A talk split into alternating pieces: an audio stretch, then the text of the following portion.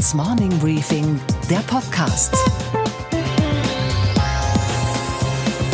Einen schönen guten Morgen allerseits. Mein Name ist Gabor Steingart und wir starten jetzt mit Lust und Vorfreude in diesen neuen Tag, der ja zur Belohnung an seinem Ende das Wochenende für uns bereithält. Denn heute ist Freitag, der 18. Januar. Der linkskonservative Gustav Stresemann, Außenminister verschiedenster Kabinette in der Weimarer Zeit und Friedensnobelpreisträger, er hat einmal gesagt, die meisten Deutschen haben nur ein Gebet, Herr, unsere tägliche Illusion gib uns heute. Stresemann ist tot, aber das Gebet wird täglich gebetet, auch von unserer Regierung, auch von der Bundeskanzlerin. Und es handelt von der Illusion, dass Europa beliebig viele Rückschläge einstecken kann und trotzdem Europa bleibt. Es handelt von der Illusion, dass Großbritannien geht und für uns alles so bleibt. Es handelt von der Illusion, dass wir als wichtigste und ökonomisch stärkste Nation uns auf dem Zuschauerrang der Weltgeschichte befinden und warten, dass andere das haben, was wir gerade nicht haben, zum Beispiel eine Idee. Wir haben noch Zeit zu verhandeln, aber wir warten jetzt auf das, was die britische Premierministerin auch vorschlägt. Herzlichen Dank. Aber zu seinen besten Zeiten hat dieses Land Bundeskanzler hervorgebracht, die nicht gewartet haben, die nicht zur Illusion gebetet haben, sondern die mutig waren, die ins Risiko gegangen sind mit ihrer Vision. Konrad Adenauer zum Beispiel hat die Westintegration vorangetrieben und besaß trotzdem eine klare Vorstellung von jenem Tag, an dem die DDR von der Landkarte verschwinden würde. Die Teilung Deutschlands wird eines Tages das ist unsere feste Überzeugung, wieder verschwinden. Oder denken wir an Willy Brandt, der sich keine Illusionen über die Gefährlichkeit und Hartnäckigkeit und ideologische Verbohrtheit der Sowjetunion und ihrer Führer gemacht hat. Und der trotzdem eine Gesprächsdiplomatie eröffnet hat, eine Politik der kleinen Schritte, die wir bald schon Entspannungspolitik nannten. Die europäische Einheit wird uns nichts von den Regierungen auf silbernem Tablett serviert. So geht es in der Geschichte nicht zu. Europa muss erkämpft werden. Helmut Schmidt war keineswegs nur der Krisenmanager, als der er in unserem nationalen Gedächtnis überlebte. Er war der Begründer einer politischen Philosophie des Pragmatismus und des moralischen Ethos, die das große Ziel und die kleinen Schritte dorthin, Pathos und Realpolitik miteinander zu verbinden wusste. Wir bekennen uns zur politischen Einigung Europas in Partnerschaft mit den Vereinigten Staaten von Amerika. Dafür ist die Europäische Gemeinschaft eine unersetzliche Grundlage. Und dann war da noch dieser etwas schwerfällige und nun wirklich nicht sehr visionäre Helmut Kohl. Aber in der Stunde der Chance, Massendemonstrationen in der DDR, Mauerspechte in Berlin und die SED hatte die geistige Führung verloren. Da legte er jenen Zehn-Punkte-Plan zur deutschen Einheit vor, der seiner Amtszeit den Stempel aufdrückte. Als der Blitz der Weltgeschichte in diesen behäbigen Pfälzer fuhr, da spielte er eine seine große Rolle. Meine Damen und Herren, es eröffnen sich Chancen für die Überwindung der Teilung Europas und damit auch unseres Vaterlandes. Die Deutschen die jetzt im Geist der Freiheit sich wieder zusammenfinden können, werden niemals eine Bedrohung sein. Aber davon bin ich überzeugt, sie werden ein Gewinn sein für das immer mehr zusammenwachsende Europa. Womit wir wieder bei Angela Merkel wären. So sehr uns ihr vorsichtiger und uneitler und ausgleichender Charakter in den vergangenen 13 Jahren gut getan hat, jetzt wo Europa auf dem Spiel steht. Nicht Großbritannien, Europa. Da wirkt sie wie versteinert. Und ich kann unseren britischen Freunden nur raten, sich hier auch nichts vorzumachen bei den notwendigen Entscheidungen, die in Großbritannien getroffen werden müssen. Durch Abwarten wird jetzt mit Sicherheit nichts besser. Die Lösung unserer Gegenwartsprobleme wird nicht aus dem britischen Unterhaus kommen. Das weiß jeder, der auch nur fünf Minuten in deren Sitzungen hineingehört hat. Und sie wird nicht von den Paragraphenhengsten der EU-Kommission kommen. Deutschland hat, und das wollte ich ja eigentlich nur sagen, eine Rolle zu spielen. Es geht nicht um die Faust auf dem Tisch, die nicht zu uns passt. Es geht um die Idee, um den Mut zum politischen Risiko, Wie kann man den Brexit noch verhindern? Welches Angebot kann man den Briten machen? Warum kann man nicht wenigstens in einer großen Rede das Inselvolk direkt ansprechen? Europa passiert nicht von alleine. Europa lässt sich nicht verordnen. Europa wird erkämpft. Willy Brandt hat das Jahre, nachdem er als Bundeskanzler schon gar nicht mehr im Amt war, ich nehme an, für seinen Nachfolger so zusammengefasst. Europa muss erkämpft werden.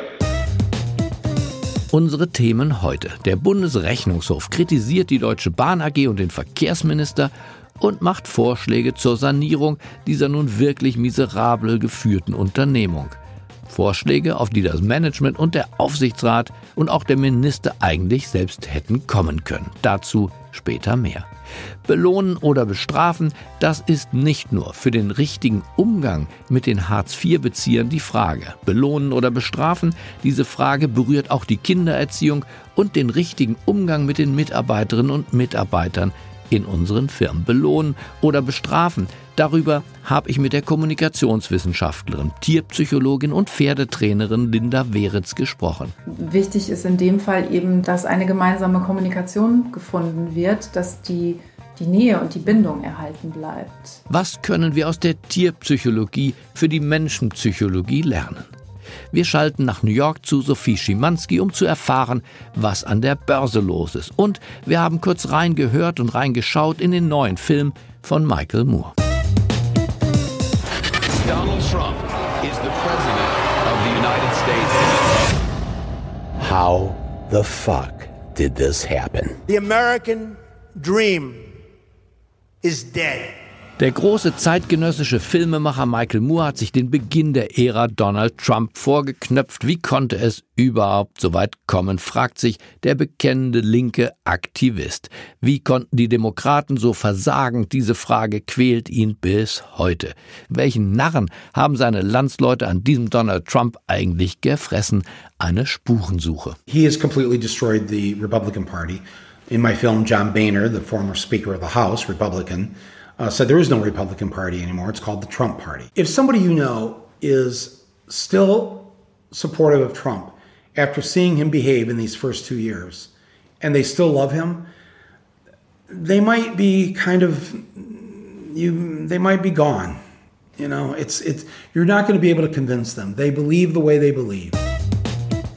Jeder Personalchef kennt den Instrumentenkasten und viele Beschäftigte kennen ihn ja auch. Auf der einen Seite gibt es das Leckerli, das heißt in unserem Fall die Gratifikation, die Tantieme, der Bonus. Auf der anderen Seite gibt es Sporen und Peitsche, in unserem Falle die Gehaltskürzung, die Abmahnung, der Rausschmiss. In der Hartz-IV-Debatte ging es um diese beiden Gegenpole. Mehr Strafe rufen die einen, damit die Fußlahmen des Arbeitsmarkts mal endlich an die Arbeit kommen. Das ist die Mehrheitsmeinung. Der Grüne Robert Habeck hält dagegen, er will den Druck durch Motivation ersetzen und glaubt damit, die besseren Resultate erzielen zu können. Naja, und wie kommen wir jetzt vom Arbeitsamt in den Pferdestall? Der Weg ist nicht so weit, wie viele denken. Ich habe Linda Weretz, die derzeit wohl bekannteste Pferdetrainerin und Tierpsychologin in Deutschland, in Düsseldorf besucht, wo eines ihrer Pferde im Grafenberger Wald steht. Linda Weretz ist in der Lage, die Erkenntnisse der Tierpsychologie auf uns Menschen zu übertragen. Und mich hat ihr Denkansatz der sanften Pferdeführung überzeugt und der Gedanke, dass das, was bei den Pferden funktioniert, auch der menschlichen Herde bekömmlich sein könnte, kann uns bereichern. Ja, wir reden jetzt über Pferde, aber in Wahrheit reden wir über Sie und mich und uns. Betrachten Sie dieses Gespräch als das, was es ist. Ein Angebot zum Neuverstehen und zum Andersdenken. Du beschäftigst dich ein Leben lang mit der Kommunikation und Psychologie von Mensch und von Pferd. Und es tauchen in der Arbeit, das ist mir aufgefallen, mit Pferden und in deinen Schriften und Büchern immer wieder Worte auf, die auch für den Umgang mit Menschen eine entscheidende Rolle spielen, insbesondere in der Firma. Hierarchie, Herdentrieb, Führungsverhalten. Kurz gefragt, Linda, sind Mensch und Pferd sich vielleicht gar nicht so unähnlich? Ja, tatsächlich haben wir eine große Ähnlichkeit. Wir sind beide sozial lebende Lebewesen, die aus einer Gruppe von Individuen bestehen. Alle Pferde sehen genauso wie alle Menschen unterschiedlich aus und haben einen spezifischen individuellen Charakter. Und als sozial lebende Lebewesen verbindet uns das Bedürfnis, nach Sicherheit und Zusammenhalt in der Gemeinschaft und darin überschaubaren Strukturen, in denen wir uns halt auch entwickeln können. In der Herde werden die einzelnen Herdenmitglieder quasi ständig beobachtet und überprüft, was ihre Führungsfähigkeit angeht.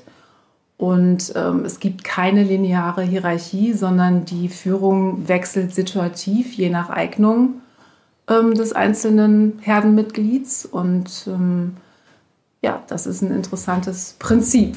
Ja, können wir daraus nicht schon lernen, dass zum Beispiel die pyramidenähnliche Führungsstruktur eines Konzerns, wo einer äh, die Führung dann hat, ja oft für alle Bereiche, der Vorstandsvorsitzende ist dann ja wirklich in der Gesamtverantwortung, dass das vielleicht zu starr ist und dass die Pferde vielleicht klüger sind? Also in der Herde ist es so, dass der, der Leithengst und die Leitstute ihre Funktion nur einen wirklich sehr begrenzten Zeitraum ausführen können, weil es enorm anstrengend ist. Und von daher gebe ich dir absolut recht. Ähm, es wäre wahrscheinlich klüger, es situativer aufzuteilen, damit es A für den, für den Einzelnen nicht so anstrengend ist und ähm, man die Ressource von Erfahrungen, sei es mit Menschen als auch im Beruf, einfach länger auskosten kann und der Einzelne sich nicht so erschöpft. Und aus der geteilten Hierarchie einfach ein, ein besseres Abdecken der Kompetenzen für die Mitarbeiter wird. Wie läuft Führung bei Pferden eigentlich? Auch nach dem Motto, wie wir es aus dem letzten Jahrhundert und das ragt ja bis in dieses hinein kennen. Erstens, hoppla, hier komme ich und B, basta, das ist das letzte Wort. Also Führung als klare Durchsage an die Untergebenen. Ist das die Art, wie Pferde Führung wahrnehmen? Also zunächst mal ist das Leben in der Herde, ähm, da sind die Individuen ja sehr voneinander abhängig. Das mhm. heißt, ähm, zunächst mal werden äh, soziale Kompetenzen erlernt. Die sind äh, zunächst mal wichtig. Und daraus entsteht sicherlich dann gerade eben bei den männlichen Tieren halt auch ein gewisses Durchsetzungsvermögen und die probieren sich dann aus.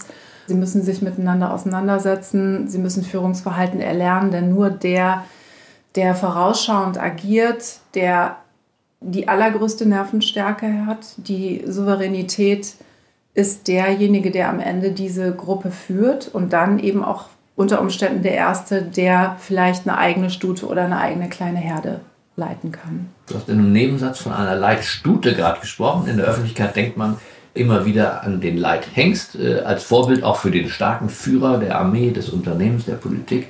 Was ist die Leitstute? Welche Rolle spielt die? Also in der Herde gibt es tatsächlich eine klare Aufgabenverteilung. Moin. Moin. Also in der Herde gibt es tatsächlich eine klare Aufgabenverteilung. Das ähm, macht im Familienverband ja auch am meisten Sinn.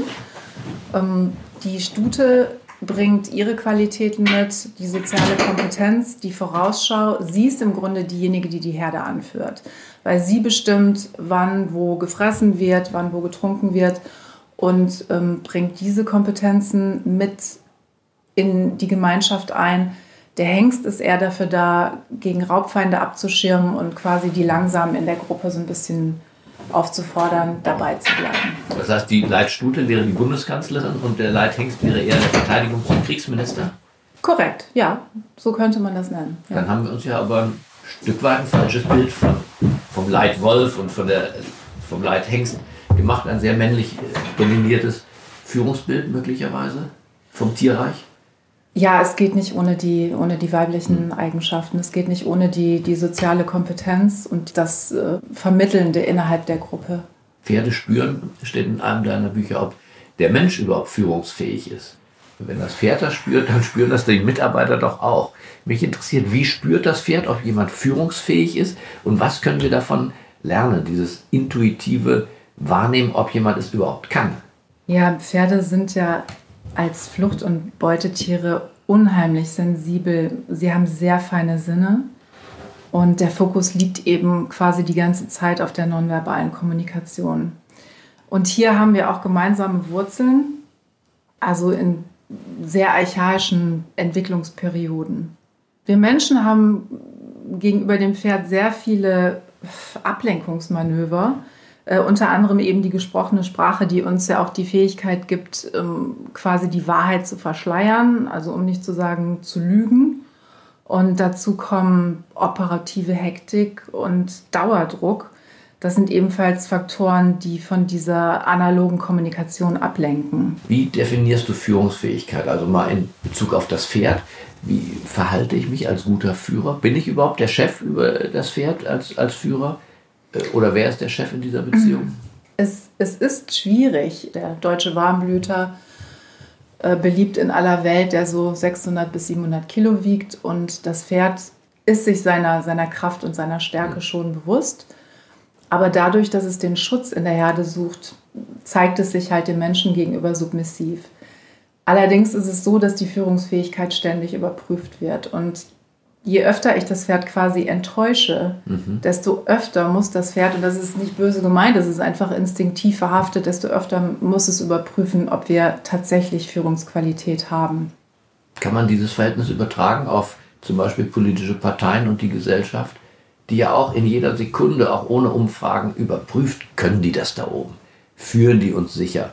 Und wenn das Volk das Gefühl hat, dem ist nicht so, dann kommt Misstrauen, dann kommt Wahlenthaltung, dann werden neue Dinge ausprobiert, gegründet, dann äh, geht man auf die Straßen wie in Frankreich. Kann das auch sein, dass dieses Band, dieses einigende Band zwischen Führung und Geführten auch hier ständig einer Probe unterzogen wird? Wichtig ist in dem Fall eben, dass eine gemeinsame Kommunikation gefunden wird, dass die, die Nähe und die Bindung erhalten bleibt, die teilweise mittlerweile fehlt und der Bürger einfach, denke ich, auch das Gefühl hat, dass da oben nur eine Verzettelung stattfindet und die eigentlichen Prioritäten, die unsere Mitmenschen haben, eben zum Beispiel der Anspruch nach Sicherheit, nach, nach Wohlstand, ähm, dass das kein unbedingt gemeinsames Ziel mehr ist. Wir haben ja einen Umgang mit Tieren genau wie mit Menschen eigentlich grob gesagt zwei Möglichkeiten. Wir können motivieren, indem wir motivierend sind und stimulieren und das Beste hervorzutreiben versuchen und wir können bestrafen. In der Firma ist der Bonus steht für das Beloben und die Abmahnung fürs Bestrafen.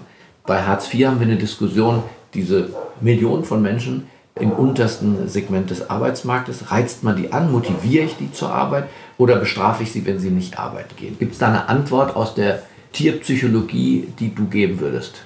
Also bei Pferden ist die größte Bestrafung aus der Herde, aus der Gemeinschaft ausgeschlossen zu werden, weil das potenziell eben ein großes ja, Überlebensrisiko ist. Dann ist es bei Pferden so, dass sie dadurch, dass sie ähnlich auch wie Menschen starke Gewohnheitstiere sind, quasi je früher man anfängt, sie zu disziplinieren und zu strafen, desto eher gewöhnen sie sich daran. Das ist eine große Gefahr ähm, bei Pferden, aber vermutlich auch bei Menschen. Für mich ist hier, was Menschen angeht, das Stichwort Bildung einfach am, am wichtigsten. Wenn ähm, ich jemanden klein halte und ihm keine Möglichkeiten aufzeige, dann ähm, ist die Motivation gering. Und hier fehlt einfach, denke ich, in, in vielen Bereichen eine entsprechende Förderung und die, die damit einhergehende Motivation, ja, lernen zu wollen, ähm, sich erleben zu wollen, sich ausprobieren zu wollen und, und äh, Selbsterkenntnis zu gewinnen und daraus äh, schlussendlich Berufswünsche zu entwickeln, also Lust auf Leistung zu bekommen insofern, ähm, dass man sich selbst so gut kennt, dass man weiß, das ist etwas, was ich in meinem Leben machen möchte, was ähm, mich bereichert und ähm, ja, wie gesagt, damit Lust auf Leistung generiert und ähm, die Leute sich da nicht irgendwie auf ihrem Sofa verstecken, sondern rausgehen in die Welt und, und arbeiten wollen. Härteste Frage zum Schluss, wird man durch den Umgang mit Tieren, mit Pferden zum besseren Mensch? Ich finde auf jeden Fall, denn die Tiere spiegeln uns einfach und das ist, das lernt jeder, der ähm, intensiv mit Tieren zu tun hat. Wenn ich also ungeduldig bin, wenn ich genervt bin, wenn ich wütend bin, die Tiere erspüren diese, also gerade Pferde sind da eben sehr, sehr ähm, empfindlich. Ich muss tatsächlich die Selbstdisziplin äh, und die Eigenmotivation aufbringen, mich in einen anderen Mindset zu bringen, um tatsächlich ja, was Produktives mit dem Pferd zu erreichen, weil ich kann das Pferd nicht neutral, sage ich mal, trainieren. Ich äh, trainiere es entweder negativ, das heißt, das Pferd verliert sein Vertrauen in mich, verliert die Qualität der Bindung, oder ich treibe unsere Bindung, unser vertrauensvolles Verhältnis, unser liebevolles Verhältnis vielleicht sogar voran, indem ich mich ja, vorausschauend, souverän und positiv verhalte. Und das ist, ja, das sind Eigenschaften, die brauchen wir in unserer Welt, äh, gerade im Moment immer mehr. Ich bedanke mich bei Linda Weretz. Vielen Dank, Linda. Vielen Dank, Gabor. Und was war heute Nacht an der Wall Street los? Und damit schalten wir nach New York. Guten Morgen, Sophie Schimanski an der Wall Street. Guten Morgen, Gabor. Die Berichtssaison ist in vollem Gang. Es gab am Abend nach Handelsschluss erste Ergebnisse der Streaming-Plattform Netflix, die ihr Abo ja in Zukunft etwas teurer verkaufen wird. Wir haben in dieser Woche schon darüber gesprochen, Sophie. Und die neuen Zahlen von Netflix sind schon wieder gut ausgefallen, richtig? Ja, ziemlich solide. Und die Zahl, auf die alle ganz besonders geschaut haben, ist, wie viele neue Abonnenten hat Netflix anziehen können. Und das waren 8,8 Millionen Nutzer rund um den Globus. Mehr als erwartet. Der Umsatz, der lag bei gut 4 Milliarden Dollar, ganz leicht unterhalb der Erwartungen der Analysten, auch leicht unterhalb der Schätzung des Unternehmens selbst. Und dass der Gewinn pro Aktie größer ausfiel als erwartet, das konnte dann trotzdem nichts am Minus der Aktie im Nachhinein ändern. Wir werfen einen Blick auf eine weitere US-Bank, die zu den ganz Großen gehört. Morgan Stanley hat Zahlen vorgelegt und ich würde sagen, das war ziemlich enttäuschend, Gabor. Und wir hätten jetzt alle fünf großen US-Banken gesehen damit. Und Morgan Stanley war der absolute Verlierer unter ihnen. Analysten hatten deutlich mehr erwartet, aber bei einem schwierigen Marktumfeld hat natürlich vor allem der Wertpapierhandel gelitten. Der Umsatz ist insgesamt um 10 Prozent gefallen. Der Gewinn, der lag bei 80 Cent pro Aktie statt erwarteter 89 Cent. Es hat Gerüchte gegeben, dass die USA nachgiebiger sein könnten in Sachen Handelspolitik. Aber das scheinen nur Gerüchte zu sein, oder? Das berichtete das Wall Street Journal mit Berufung auf Finanzminister Steven Mnuchin. Und das klang da so, als würde man China so dazu bringen wollen, seinerseits eben Eingeständnisse zu machen. Die Investoren haben diesem inoffiziellen Bericht, muss man dazu sagen, vollste Aufmerksamkeit geschenkt. Der Dow schoss 250 Punkte nach oben, ein regelrechter Seufzer der Erleichterung auf dem Parkett. Als dann das Finanzministerium später dementierte, blieben von dem Plus nur noch 150 Punkte übrig, immerhin muss man sagen. Und daran, wie die Anleger auf das kleinste positive Gerücht sofort ausgesprochen positiv reagiert haben, ist klar zu sehen, wie belastend der Handelskonflikt für sie ist momentan. Und was, Gabor, geht eigentlich gar nicht? Dass der Bundesrechnungshof dem Verkehrsminister und dem Vorstand der Bahn AG sagen muss, wo es lang geht. Normalerweise kritisieren die Rechnungsprüfer ja nur, Verschwendungssucht ist ihr großes Thema. Aber im Fall der Bahn hat der Bundesrechnungshof jetzt eine Fundamentalanalyse vorgelegt, die schärfer und treffender nicht hätte ausfallen können. Herr Scheller, seines Zeichens Präsident des Bundesrechnungshofes, hat jetzt das Wort. Der Verfassungsauftrag ist gewissermaßen liegen geblieben. Der Bund hat tatenlos zugeschaut in den letzten 10, 15 Jahren, wie die Bahn hier in eine schlechte Entwicklung gekommen ist und muss sich drum kümmern, dass es besser wird. Der Rechnungshof will uns also sagen, die Bahn AG hat sich verzettelt. Naja, sie kauft und verkauft im Ausland wie eine Investmentbank. Sie macht mittlerweile 40 Prozent ihres Umsatzes im Ausland und vergisst dabei doch glatt uns von A nach B, von Garmisch-Partenkirchen nach Krefeld, von Husum nach Hamburg, von Hannover nach Dortmund, von Bochum nach Kassel zu transportieren und das Ganze, wenn's irgend geht, pünktlich, sauber und im Sommer mit funktionierender Klimaanlage. Und der Bundesrechnungshofpräsident macht den ganz praktischen Vorschlag, sich von diesem Auslandsumsatz, 40 Prozent immerhin, der ja Geld und Managementkapazität bindet, zu trennen. Und er rät den hochbezahlten Managern im Vorstand und im Verkehrsministerium, sich zu konzentrieren. Wenn dort Gewinne generiert werden, dann verbleiben die im Ausland, werden reinvestiert dort, nutzen aber nichts dem heimischen Kerngeschäft. Das internationale Geschäft bindet natürlich auch Managementkapazitäten. Die Bundesregierung muss sich fragen, ob unser Land sich das so leisten kann Die Kapazität der Bahn wird dringend gebraucht zur Lösung der Probleme hier im Inland. Gut gebrüllt, Löwe. Irgendwie hätte der Vorstand darauf vielleicht ja auch selber kommen können, oder? Ich wünsche dem Bahnvorstand die Nachdenklichkeit, die er jetzt braucht und uns anderen ein Wochenende der Erholung und der Heiterkeit. Bleiben Sie mir gewogen, es grüßt Sie auf das Herzlichste. Ihr Gabor Steingart.